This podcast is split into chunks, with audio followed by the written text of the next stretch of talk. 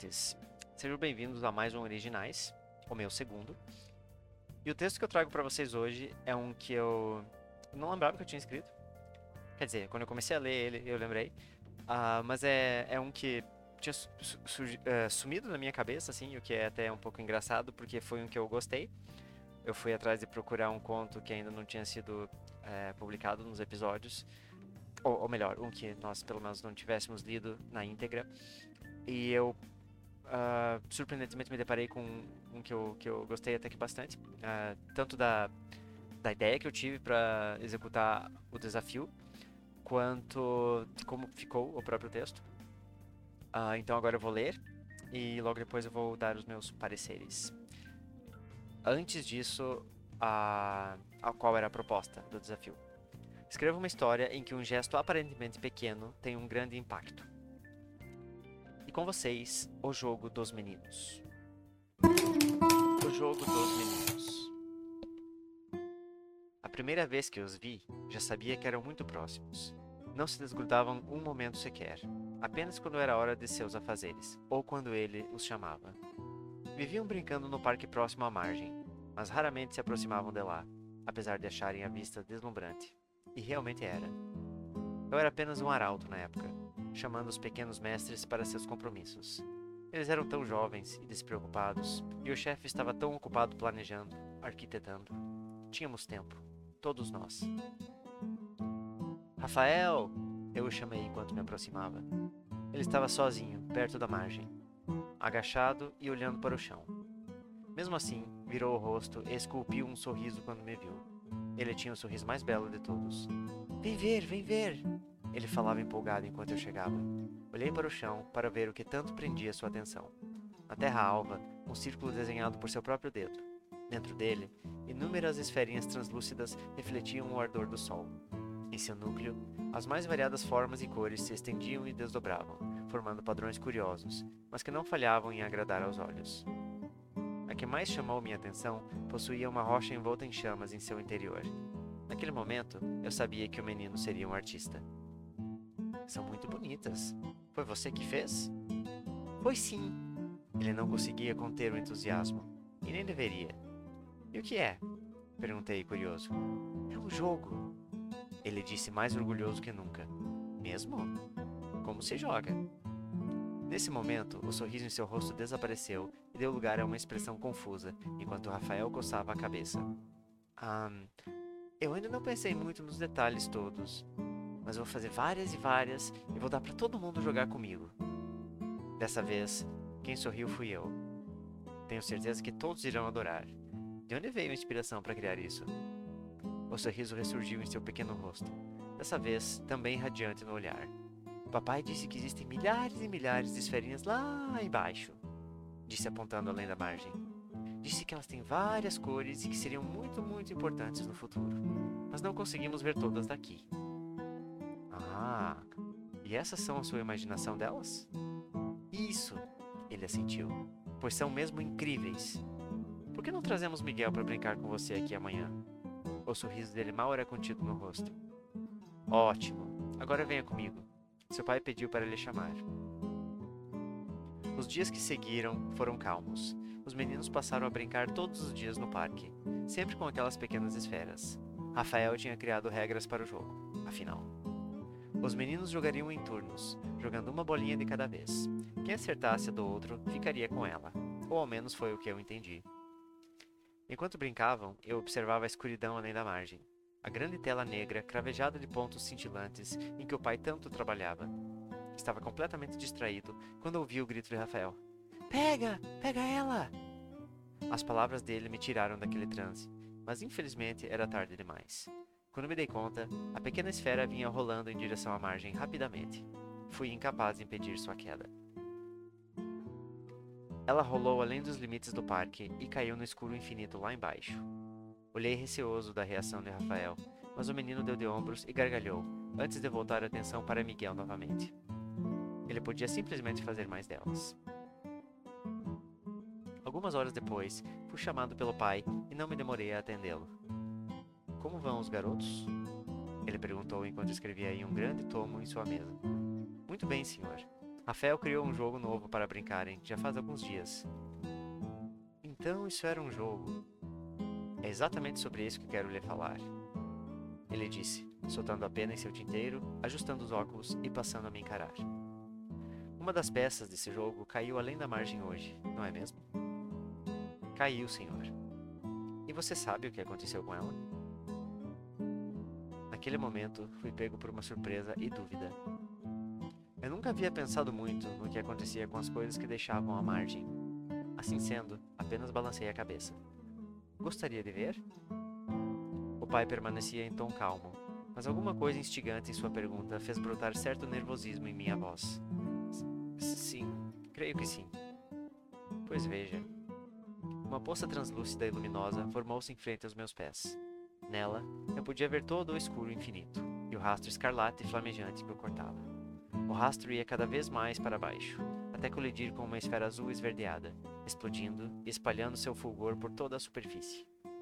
Olhei para o pai com os olhos arregalados, os dele ainda plenos. Senhor? Ele apenas me encarava, como se esperasse alguma coisa, mas eu simplesmente emudeci. Você vê o que esse pequeno descuido causou? Ele perguntou mansamente, e a calma em sua voz me fez cair de joelhos e chorar. Senhor, por, por favor, não castigue Rafael.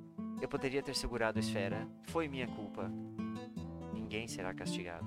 Fique tranquilo quanto a isso. Levantei meu rosto e olhei para ele. Ele sorria, algo raro demais para se ver, e algo em seu sorriso me enchia de paz. Então, peço que não conte a Rafael. Ele ainda terá uma missão nesse lugar. Será melhor não saber o que causou nele. Mas isso será daqui a muito, muito tempo. Secando minhas lágrimas, assenti e me coloquei em pé. Então, o que devo fazer, senhor? Perguntei enquanto ele se sentava novamente à mesa e retirava a pena do tinteiro. Deem o um nome ao jogo, é claro. Tudo que vale a pena tem um nome.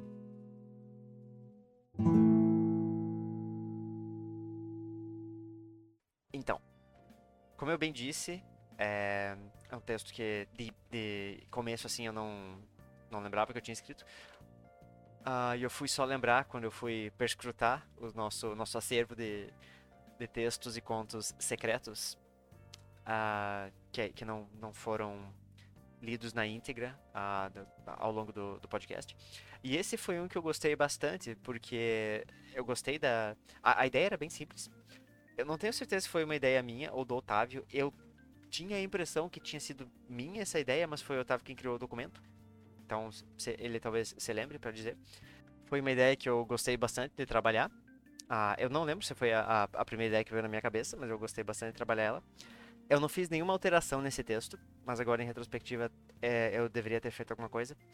Uh, e, e a, a, mudança que eu faria, a, as mudanças que eu faria, seria tirar um pouquinho das das referências assim mais óbvias sobre o que, que é que se vocês pegarem o, o, episódio em que esse desafio foi postado, que é em fevereiro de 2021, aparentemente, eu não sei dizer a, a data certa, mas pelo que eu vi no, no, no, no, documento é mais ou menos por, por essa data.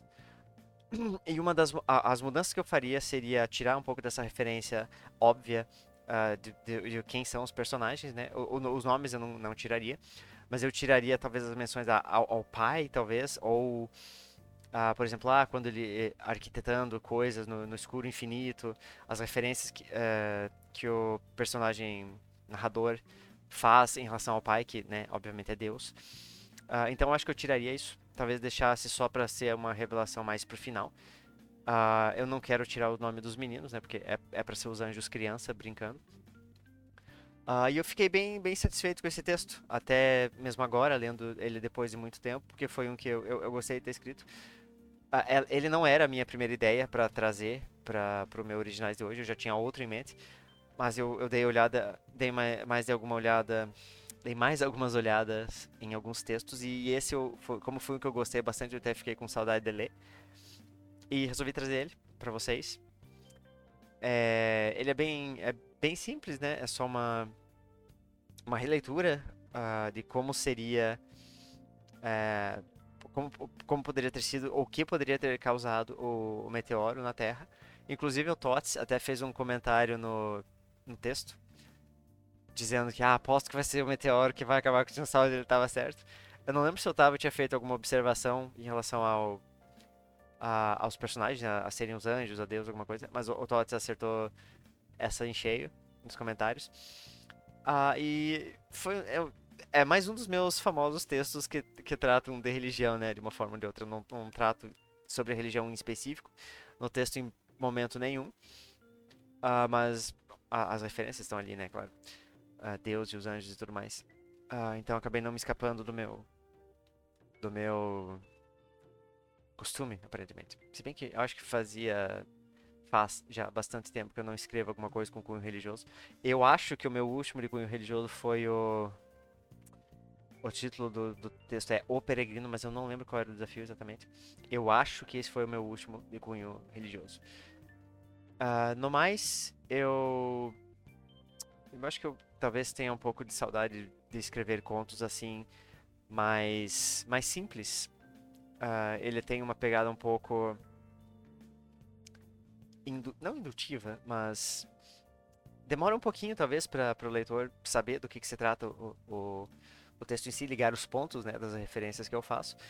Uh, mas eu, eu, acho que sinto saudade de escrever assim um pouco textos mais contos mais simplistas, não necessariamente com um sentido oculto por trás dele, por exemplo, ah, são anjos ou, ou revelando só depois o que, que são os personagens ou o contexto da história. Mas é algo que eu quero revisitar uh, em textos futuros. O nosso próximo desafio é para ser uma história em três atos, basicamente, e eu ainda não sei o que, que eu vou fazer, tanto de texto quanto do, de desafio, porque eu acho que vou pegar o desafio bem do meio, que vai ser a primeira continuação da história. O, o desafio inicial é o do Otávio. Ah, então, eis aí uma, uma ideia para se pensar, né? Ah, espero que tenham gostado do texto. Eu gostei bastante tanto de reler ele quanto de escrever na época. Uh, Sinto-se à vontade para mandar uh, seus textos para os nossos desafios. Uh, a gente gosta bastante de receber. E se você, por acaso, tiver interesse em, em participar do podcast, pode, pode acontecer. Que tal? Por que não? Mais um convidado surpresa. O nosso último foi o Nuno. Então eu fico por aqui nesse Originais e até a próxima, pessoal. Tchau, tchau.